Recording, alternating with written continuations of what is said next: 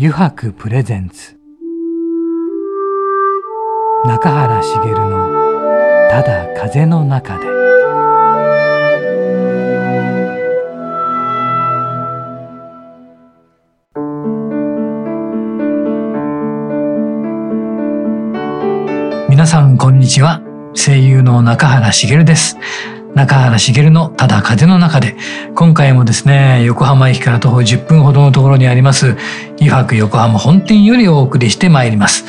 さて今回のゲストはですね前回に引き続きファッションビューティーエディターの金森ゆり子さんです。中垣くん2週目に入りますね。はい。楽しみですね。前回聞ききれなかったことたくさんありますからね,、うん。えーね、あとこれからだったり今やってることとかもいろいろ聞きたいですね、そうだね。それもねぜひ聞きたいね。はい。それではね早速お話を聞いてまいりましょう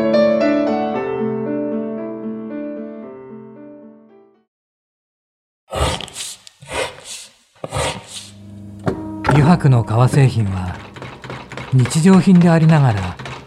小さなアート作品である。日々の暮らしに彩りを。レザーブランド。油白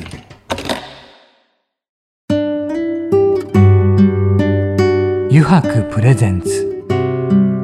中原茂の「ただ風の中で」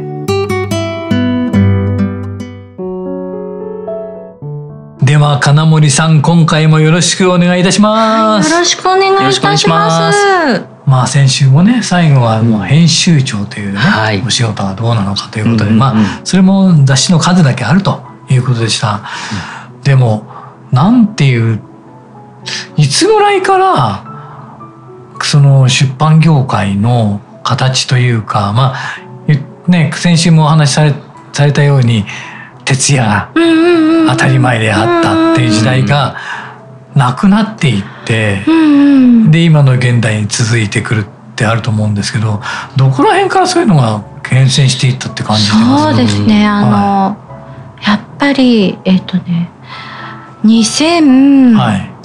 10年代に入ってから少しですよね。2012年とか。まだ本当に10年ぐらいですよね。そうそう。あの実はね雑誌ってリーマンショックで、はい。はい、あの他の業種の方がガタガタになった時も、はいはい全然私影響を受けた記憶がない実は。そうなんですね。あの売り上げがそれで落ちたとか、はい、何か影響を被ったとかいう記憶が全くなくて、はい、あのやっぱりガタッときたのがスマホです、はい、スマホの登場ですか、はい、もうスマホの登ガラケーも全然影響を受けませんでした、やっぱスマホが出てガタッと部数が変わっ、はい、落ちた。もうスマホ登場でも明らかにそれがもう雑誌にとって致命傷になった。でプラスあのそのさっき言った2010年代に入って、はいまあ、出版ってねもうあの普通の就業感覚、はい、その1日8時間労働とか、まあ、その9時間だか分かりませんけど、はい、まあそんな枠では測れない業種だよねってことでその残業手当とかねあんまりそんな概念なかったんですよ。はい、あの言っちゃえばね。けどその頃からやっぱり大手出版社さんに、はい、やっぱ法務省の方からそれではいけないよってことで残業代出しなさいということになって。はい、でやっぱ新人の子がねもう基本給っていうかもう残業代が基本給はるかに越しちゃってものすごい収入になっちゃったりとか、はいはいはい、できない子ほど残業するか結果高給取りになっちゃうとか、まあ、そういうことが起こってくるぐらい、ね、やっぱり厳しくなったんですね。はいでだから私今でも覚えてるのがあの構成最後の考慮をする時に、はい、まあ、みんなが最後自分が仕上げた記事をページの最後のチェックの時に、はいやっぱりそこでこれはダメだよとかこの見出しはもっと大きくしなさいとか、うんうん、最後の仕上げのまあ私も赤を入れて直すし同時に編集部員を指導する場だったんですよ考慮の場というの、だから編集長が読んでくれるまで、うん、自分の番になるまで3時間でも4時間でも夜中の2時3時でも待つっていうのが編集部員の考慮時の仕事だったわけですよ。私は少なくともそうやって育ってきたんだけど、はい、まあ、私が編集長になった頃ぐらいからやっぱ残業を無駄にさせてはいけないと。待ってるだけで2時間も3時間も会社になると。んでもないってなってみんな原稿私の机の上に置いて帰っちゃうんですよ。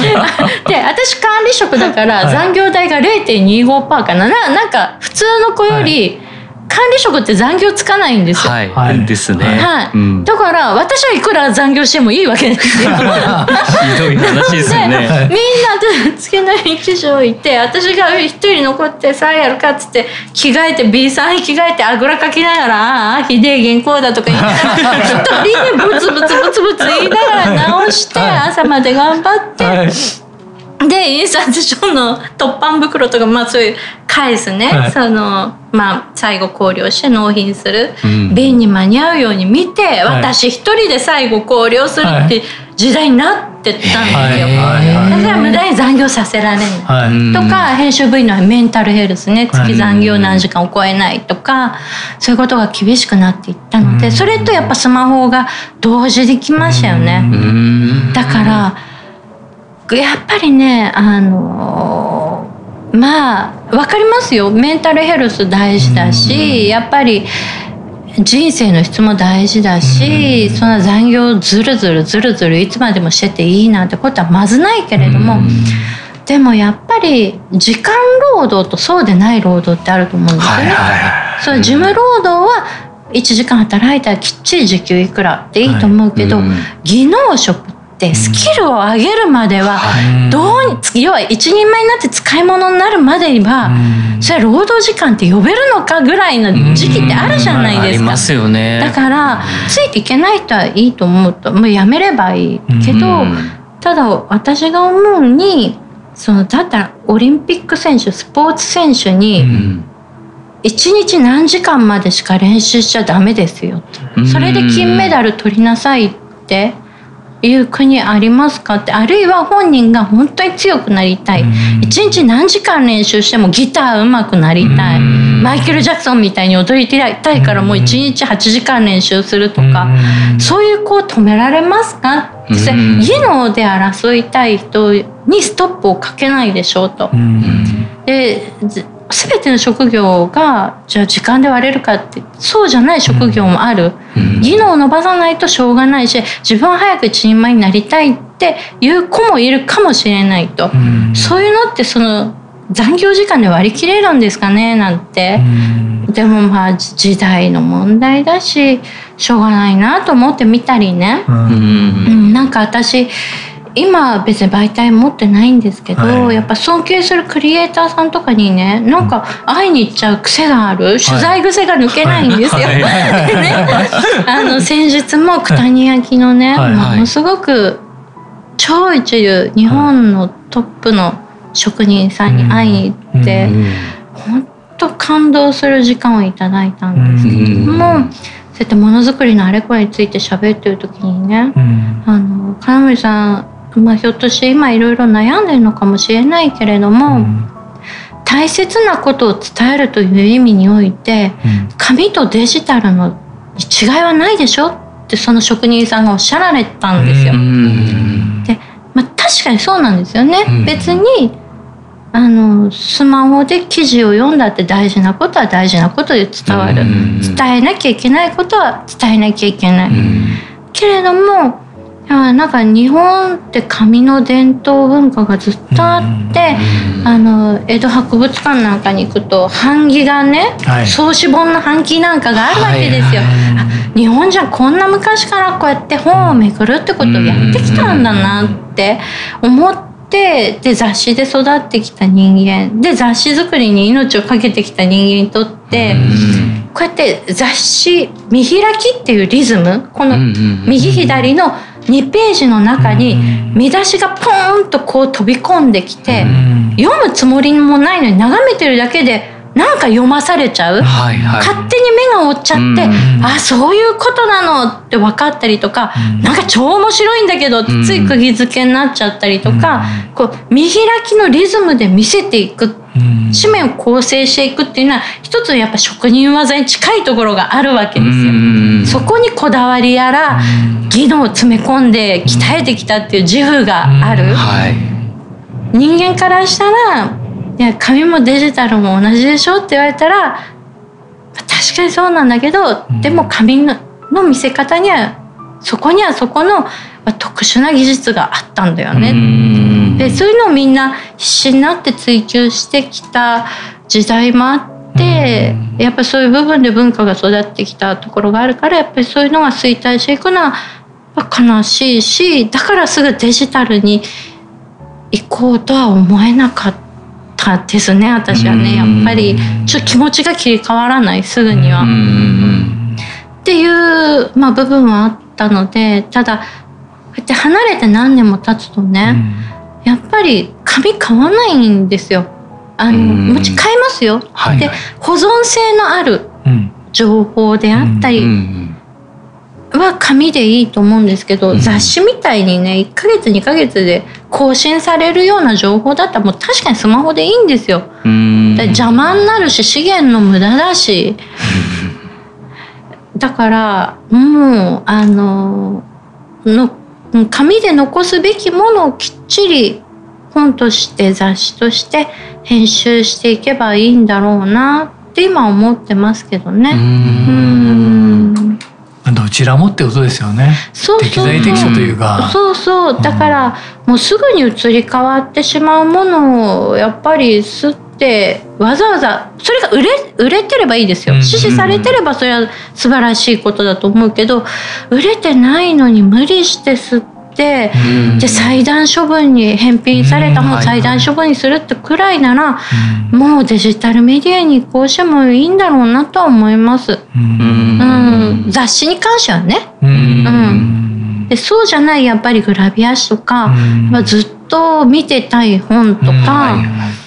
あのー、あると思うのでそういうものは紙できちんと残していけばいいと思うんですよね。うん、だから、でも今はそう思えるけどやっぱりや雑誌から離れた直後は「金森さん次何やんのデジタル行くの?」とか実際問題ものすごい金額でデジタルにスカウトされたりもしたんですよ。ああそうなんですね。うん、いい金額でした。知りたいですけどね。でもね、行かな、行けなかった。あの、もう、もうちょっと編集長いいやっていうのもあったけど、ただそれ以上にやっぱ。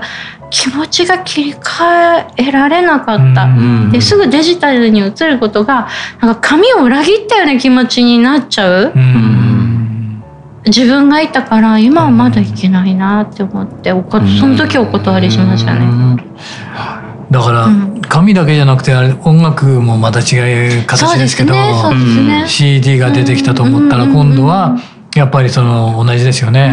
これだけ SNS が発達していることによって CD というものを買わなくなってきたと、だから音楽業界も大変になっていくわけですよね。でも結局のところ、うん、なくなるかって言ったら、ね、なくならないわけじゃないですか。で、音楽業界だと今度レコードがまた、うん。ね、若若い人たちに見直されてきて、カセットテープまで見直されてきて、そうですね、でその何で何で見直されてきたかっていうと音の温かみであるとか。ね、CD だとね高音を切ってしまう高音程を切ってしまうので、ね、真ん中のいい音しか残さないわけじゃないですか、だけどレコードとかだったらそのままなので、ね、カセットもそうですよね、はい、幅を幅をちゃんと聞くことができる。そ,、こに何が違うんだろうってみんな耳を傾ける、あったかいんだなって、今の子たちも言うわけじゃないですか。だからって言ってでミュージシャンの人たちも、LP 版を作ってみたり、うんうん、カセット版を作ってみたりして、で、ね、若い子たちがターンテーブルを購入する。うん。針を落とす、うん、いやこういいもんだなって。そうですね。なんか昔のウォークマンが結構いい値段でね売っちゃったりとかね。だからやっぱり、いい意味でなんて言うんでしょうね。共存共栄、うん、っていうか、ね、紙もそうですよね。きっとデジタルとの移行、ね、全全部がデジタルに移行するなんて考えられない。そうですね、だからもうね、テレビはもう終わるって言われたってテレビはテレビ、うん、テレビウェブはウェブ、えっと、番組はネット番組ってあるみたいに、はい、まあ細分化はねされていって、はい、全部がなくなるということではないんでしょうけれども、うん、だからあのなんていうのかなあのやっぱり検索、うんウェブ、まあ、スマホとかってやっぱ自分が気になるキーワードを入れないと出てこなかったりするけど。まあ、とりあえず本買ったら自分が思いもよらない、うん、とても自分、ね、そうそう、えー、っていうね。そう。箱になってね情報届きますんでね。あここ目気にしなかったけどこういう発想なかったけれども知ることができたっていうこともあるので、やっぱりそこはね雑誌の面白さとしてあの愛されるといいなと思いますけれども、ね、なんかさっき中原さんもおっしゃった、はい、そのレコードから CD、はい、でまた CD からデジタルっていうところにおいて、うん、なんかあの CD ってね、あのソニーがこう CD 版こんなちっちゃく作る時にレーザーディスクじゃなくて CD のちっちゃさに情報量を落とすために人間の耳に感知できない周波数を全部カットしちゃったから、この小ささにできたんですよ。なるほどね。で、あのそうなんですね。そうオーケストラとか、まあ、バンドでも何でもいいですよ、はいはい、こう街の雑音でも、はいうん、全部あの時間今ディスクに今何時間入るのか分かんないんですけどあの時間で奏でてる奏でられてる音の情報量を全部入れようと思ったら昔のレーザーディスクの大きさにやっぱりなるんですって。でもそれだったら流通性が悪い利便性が悪いからもっと小さくしろって大号令をかけてじゃあもうどうしたらいいんだってなった時に人間の耳に入らない周波数を全部切っちまえと。なるほど。で人間の耳に聞こえる周波数だけに情報量を縮めたからこの大きさ今の CD の大きさにまとめることができたんですよ。でそれはそれで便利なんですけどそのさっき音の温かみっておっしゃられたけど、はい、音の響きってやっぱり人間が聞こえない、まあ超音波なんて人間が聞こえない言葉でイルカは会話するとか言ったり、人間が聞こえてない音なんて世の中いくらでも溢れてて、物が震える音の中でも。レコードとかは全部それを拾ってたんですよね、だからいいスピーカーで聞くと生で聞くような臨場感とか、はいはい、で人間の耳には聞こえないけど振動は体の細胞とか皮膚に伝わるから安心感とか感動とか。そういうものがレコードまでは伝わってたん。です。で CD からは伝わってない。切り捨てられちゃったんですよ。で聞こえない音の重要性ってことをやっぱり今考える人たちが出てきてきているんですよね。でやっぱり私もそういう切り捨てられたものにすごく最近注目していたりする部分があって。だからもういいんですよ。捨てられる情報はスマホでいいと思うんです。だって紙です。だって半年経ったらいらないものになりかねない。そういうものはスマホでいいと思うんですけれども。やっぱりあの切り捨ててはいけないもの。そのさっきの音の聞こえない周波数。じゃあそれは全部切り捨てていいものだったのかとか。あじゃあ私これから自分が何していくか聞きたいかって考えた時に、はいはい、実は何のビジョンもなくって。今までの人生流されて生きてきたので 自分で何になりたいって目標決めたことがないんですよね。はいはい、不思議な。そう、うん、だから編集長辞めてフリーになった後も、はい、その今までお付き合いになったメーカーさんっていうか会社さんからお仕事の依頼が来て、はい、自動的にそのカタログ作ったりして来ちゃったんですけど、はい。うん、ある意味まあ今までの取ってきた絹塚で、うん、今よ余力で生かさせていただいてるぐらいのことししてなくって 心が燃えることっていうのはしてない、まあしてないって言っちゃおかしいですけど、じゃあ自分は本当はこれから何したいのかなって思った時に全然形にならなくって、うん、さっきのその中原さんがおっしゃったような温かみとか、うん、でもその温かみ CD には感じないレコードには感じられる温かみ。その温かみのもとは聞こえない周波数にあった、うん、じゃあちょっと捨てられたものの大切さとか本来あったものがねじ曲がっておかしなことになっちゃってるよって感じる部分、うん、もうなんか光を当てて、うん、なんか大切なものをすくい上げるような仕事はなんかできないのかなとかもう流行りとかお金になるなら、うん、もうどうでもいいやっていうか、うん、なんか。かんないけどもう私もいい年なんで今更したくないことなんかしたくないんですよ。やりたいことをやって生きていきたいんですよ。はいはい、じゃあやりたいって何かなって考えると自分すごくいいものを作る人のすごい後世に残したい大切な言葉とかインタビューであったりとか、切り捨てられちゃったけど本来大切なものが詰まってたんじゃないかなって思うものを再発見したりとかなんかそういうことをやっていきたいけどそれがどう形になるのか分かんないなって思いながら生きてます。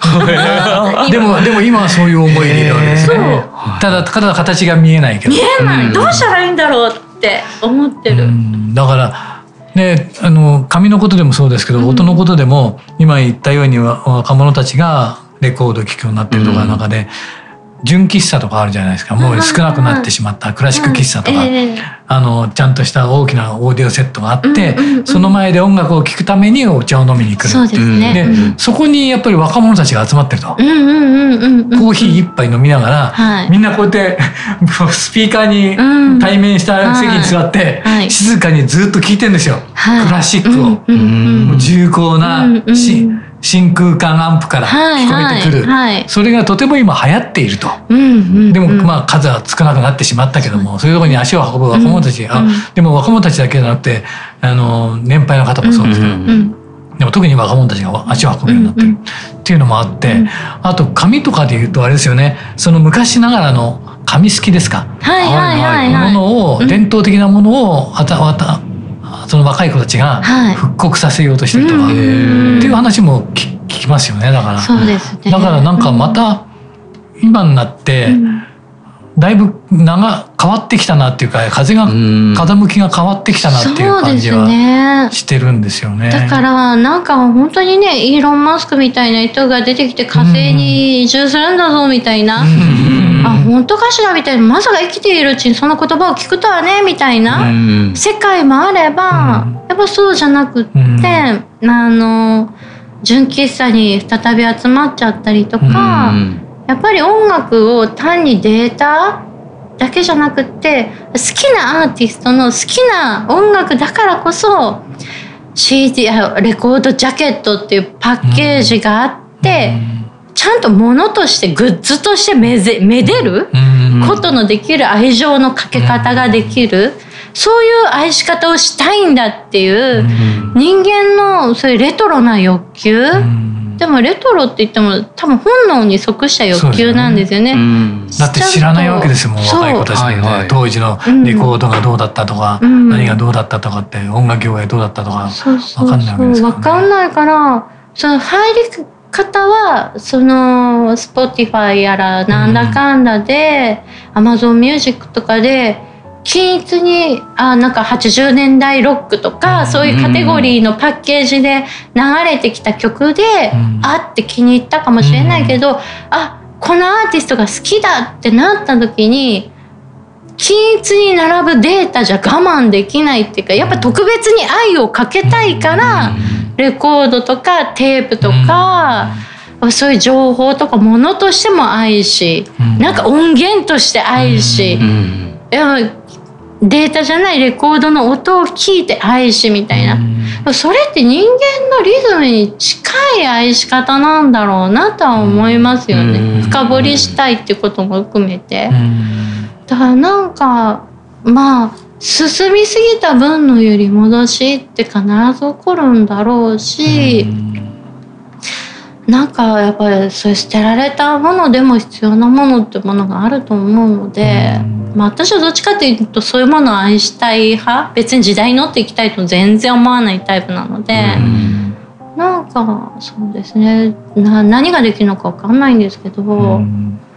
う私は自分の好きな間違ってないこれは、後世に残したいって思うことだけやっていきたいです、うん、本当に、それは切に願ってあでもそれがなんか見えてくるといいですね。本当に本当に何かあったらヒントください。い。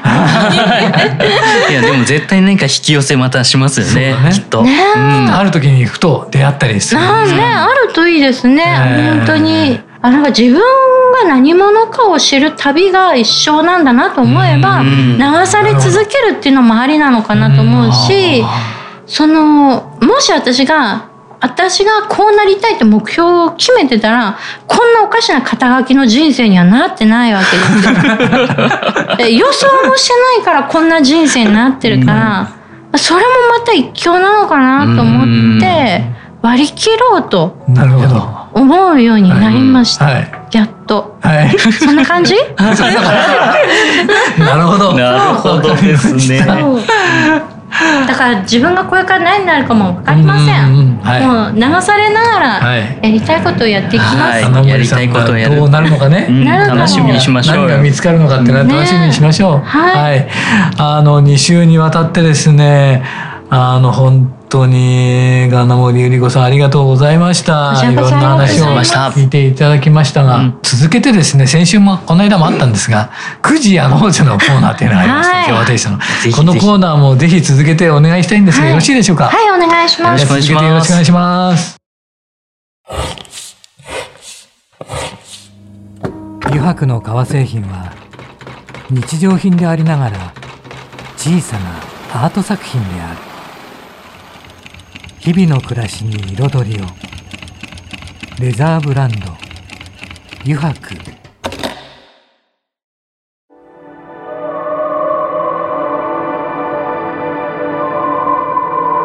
油白プレゼンツ。中原茂の「ただ風の中で」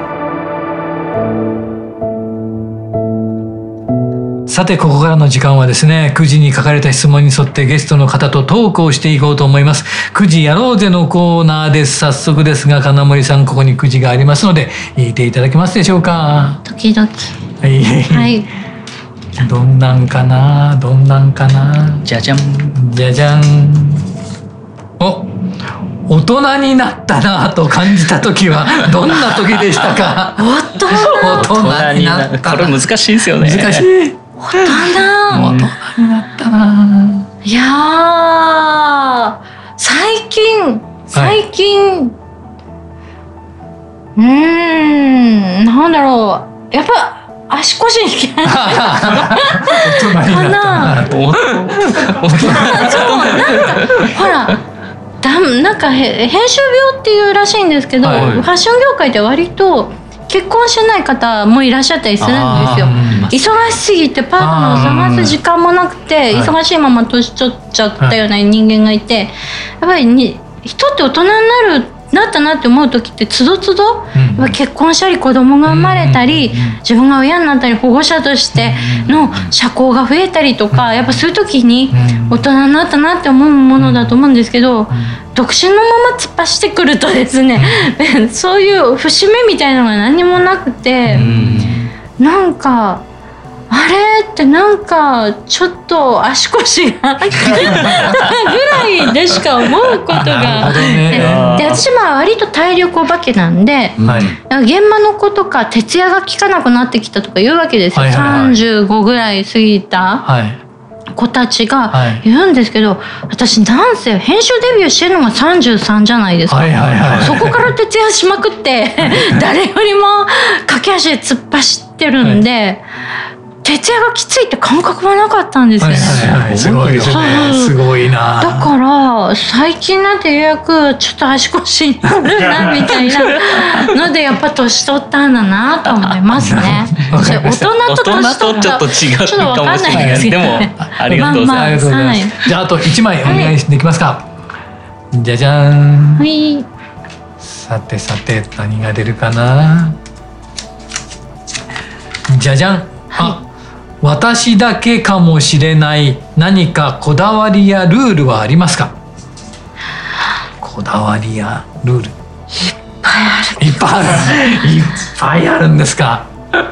うんなんか最近になって、はい。基本何でもいいんです、はい、あの、うん、こだわりあるようで何もないような気がするんですけど、はい、最近になって、はい、なんかこれじゃないとダメって思うことがちらほら出てきたんですよ。なんかあのお洋服はもうこれじゃないとダメとか、食器はこれじゃないとダメとか、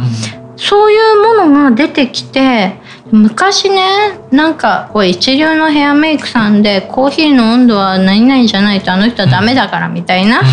人がいたりするとふざけんねん 何でも美味しくいただけよって人が出してくれるんだからとか何様のつもりなんだろうなとか思ってな1度や2度変わるわけじゃあるまいしみたいなまあ雑な女だったんですけどなんか年取るごとに。あなんかこれじゃないと嫌だってこだわりって出てくるなとか、ちょっとこれ無理だなっていうのも確かに出てくるなと。いうのをちょっと実感し始めて、はい、でも私このままいったら相当扱いづらい偏屈ババアになっていくのかなとか思ったりしてやばいって思ったりもするんですけど、はい、まあそれはそれで許されるうちに。あのこれが成り立たなくなってもねどんどんホームレスとかになって拾ったものを食べなさいって身分になったらね嫌とか好きとか言ってられないじゃないですか,、好きとか嫌いとか言ってられるうちは楽しく言っていこうって思いました。なるほど。それそのぐらいかな？ありがとうございます。はい、富士屋ローゼのコーナーもね、2週にわたって楽しく語っていただきました。うん、ありがとうございました。さて中垣君、はいはい、1週間どうだった？いやなんか正直思いがけない着地点だったなっていう そうだね 確かに人間味とかそういうところに行って、えー、でなんかあれですかね、うん、人間の耳や目にやっぱり見えなかったり聞こえないものに本当の価値があったりとかして、まあ、それがやっぱりあるからこそ、あののなんでしょうね。やっぱりみんな今削り取られちゃってる時代だからこそそういうのが本当に大切なのかなってすごく感じた時間かなと。そうだね、うん、だからそういうのを欲しい人間はいつのなわわけは分かんないんだけども、うん、欲するようになってきてるんだろうね。はいはい、で、うんあれなんですよね、あの自分がデザインするにしても、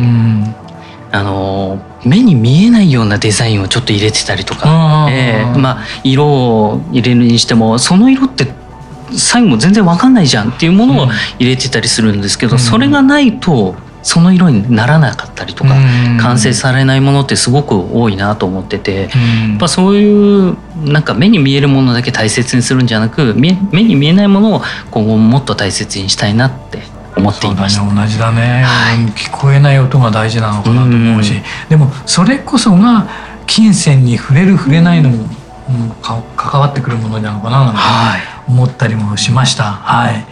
あの2回にわたってですね、ファッションビューティーエディターの金森ゆり子さんにお話を伺いました。金森さん2週にわたってありがとうございました。ありがとうございました。ありがとうございました。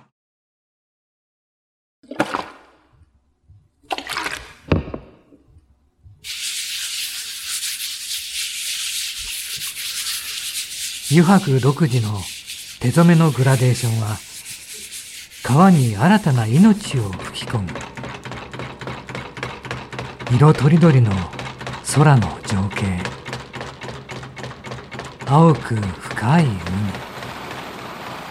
誰もが感動するあの一瞬を閉じ込める。レザーブランド油白